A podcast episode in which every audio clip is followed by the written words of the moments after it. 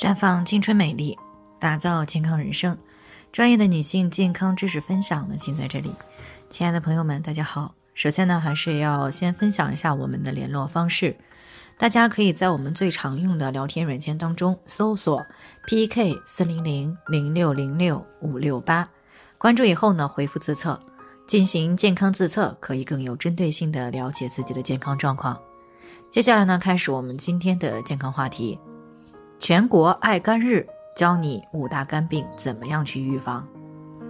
今天呢，是我们国家第二十三个全国爱肝日，它呢是在我国肝病发病率逐年上升，很多人健康面临严重威胁的背景下，旨在呢通过广泛的开展预防肝病科普的知识宣传，从而呢保障广大人民健康而设立的。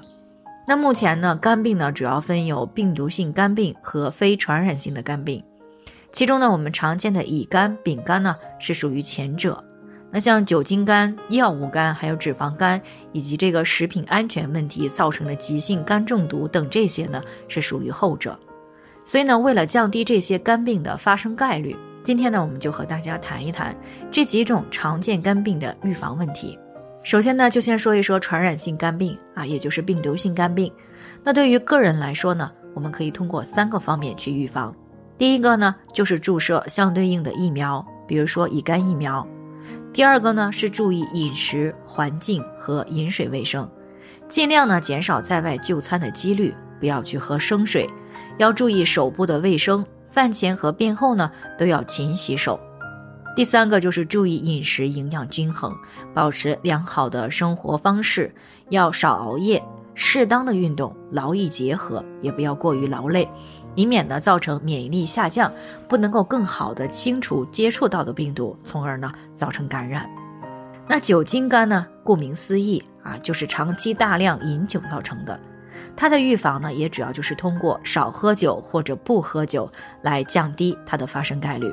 而药物肝呢，则主要是长期超量的服用药物造成的肝损伤。它的预防方法呢，主要就是千万不要随便的去服用药物。也不要随便啊，没有经过医生的同意呢，私自的去加量。同时呢，还要保持对于是药三分毒的一个敬畏啊，能够通过调节饮食和休息就可以改善的亚健康问题，最好呢不服药或者少服药。那接下来呢，我们再说一说脂肪肝的预防。那有脂肪肝的人呢，大多是体重超标，而且呢有啤酒肚。这种呢主要是进食过多，能量超标，然后呢多余的能量转化成为了脂肪，而肝脏呢转运的能力又有限，从而呢造成脂肪在肝部的堆积。那当然了，还有一种体重不超标，有时甚至四肢还比较瘦，但是呢肚子却有些突出的脂肪肝。这种呢大多是饮食不均衡造成的。因为呢，要想把脂肪转出肝脏代谢掉，需要蛋白质的参与。那如果蛋白质摄入不足，那就不能够合成足够多的载脂蛋白，那么就会造成一部分甘油三酯积存于肝内，形成脂肪肝。所以呢，如果及时的给予高蛋白饮食之后，肝内脂肪呢会很快的减少。当然了，还有糖尿病性脂肪肝、妊娠性脂肪肝等等。这些呢，其实归根结底都是长期的饮食不均衡造成的。所以在平时的饮食当中，既要保证优质蛋白的摄入，还要控制总能量以及高脂肪、高油、高糖食物的摄入，并且呢，养成运动的好习惯，以免呢脂肪超标堆积在肝脏，形成脂肪肝。那至于食物中毒造成的肝损伤呢，主要是通过食品卫生来预防。啊，不吃过期的、腐败变质的以及发霉的食物。那比如说花生等这些粮食发霉以后呢，就会产生对肝脏有严重伤害的黄曲霉素。所以呢，在生活当中一定啊，不要说为了节省而去吃那些已经不健康的食物。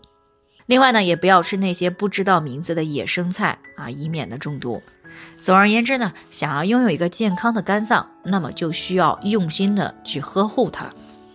好了，以上就是我们今天的健康分享。那鉴于每个人的体质呢都有所不同，朋友们有任何疑惑都可以联系我们，我们会根据您的情况呢做出专业的评估，并且给出个性化的指导意见。最后还是希望大家都能够健康美丽常相伴。我们明天再见。